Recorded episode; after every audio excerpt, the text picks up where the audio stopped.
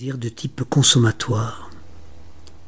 Il n'y a qu'à voir la ruée sur les gadgets, la commercialisation excessive des grandes fêtes, Noël, fête des mères, fête des pères, Saint-Valentin, fête des grands-parents.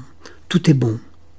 Tout est bon pour nous inviter comme ça à, à fuir et à consommer, à nous donner l'illusion que nous allons retrouver une importance plus grande de nous-mêmes la consommation. Ce qui a donné aussi à certains le sentiment que le bonheur pouvait s'acheter et être garanti par le mirage de l'avoir. Plus j'ai, plus j'existe. Avec une hyperconsommation et une course pour l'appropriation de biens, de gadgets, d'objets audiovisuels.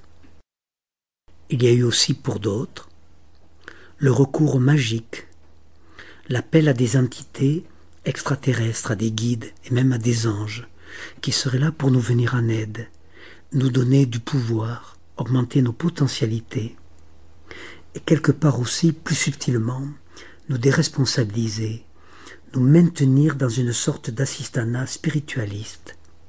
Cela m'a semblé constituer ces dernières années une sorte d'hémorragie énergétique et développer surtout une dynamique de non-responsabilisation qui fait que beaucoup vivent dans une sorte d'assistanat social à long terme, assorti d'un béquillage médicamenteux, petite pilule bleue, rouge, noire, verte, pour manger, pour pas manger, pour grossir, pour maigrir, pour bander, pour pas trop bander, des prothèses relationnelles, telles le téléphone portable ou Internet.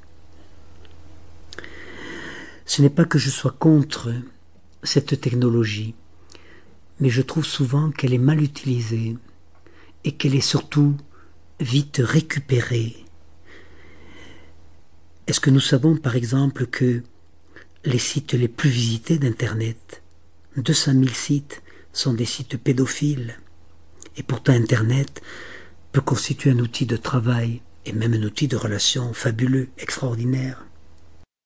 Si nous écoutons encore et respectons la parole évangélique, aime ton prochain comme toi-même, nous aurons alors une toute petite idée de la façon dont sera aimé le prochain, en voyant la façon dont la plupart des humains ne s'aiment pas.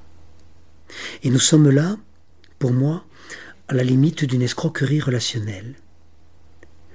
Car pour pouvoir aimer son prochain, encore faut-il que nous acceptions de nous aimer, de nous respecter, d'avoir de l'estime pour nous-mêmes. Accéder à l'amour de soi sera donc l'équivalent d'une conquête, à la fois d'une mise au monde pour nous défaire de quelques entraves et obstacles, et aussi d'une démarche de grandissement à l'intérieur de soi, dont j'ai parlé dans une précédente conférence qui a été enregistrée. Rappelons ici que nous les humains sommes issus d'un drame terrible, celui d'être nés inachevés. Quand nous sortons du ventre de notre mère, notre équipement physiologique est incomplet, au point que nous sommes démunis, incapables de répondre et de satisfaire à nos besoins les plus élémentaires. Nous allons être donc dépendants des apports et des réponses d'autrui, maman, papa, ou ceux qui les remplacent, pour la satisfaction de nos principaux besoins de survie, nourriture, chaleur, sécurité, soins divers. Cette dépendance physiologique inévitable, qui devrait être limitée dans le temps, le temps d'une croissance, d'un développement pour conduire le petit homme vers l'âge adulte va se transformer trop souvent en dépendance affective, émotionnelle, relationnelle, durable.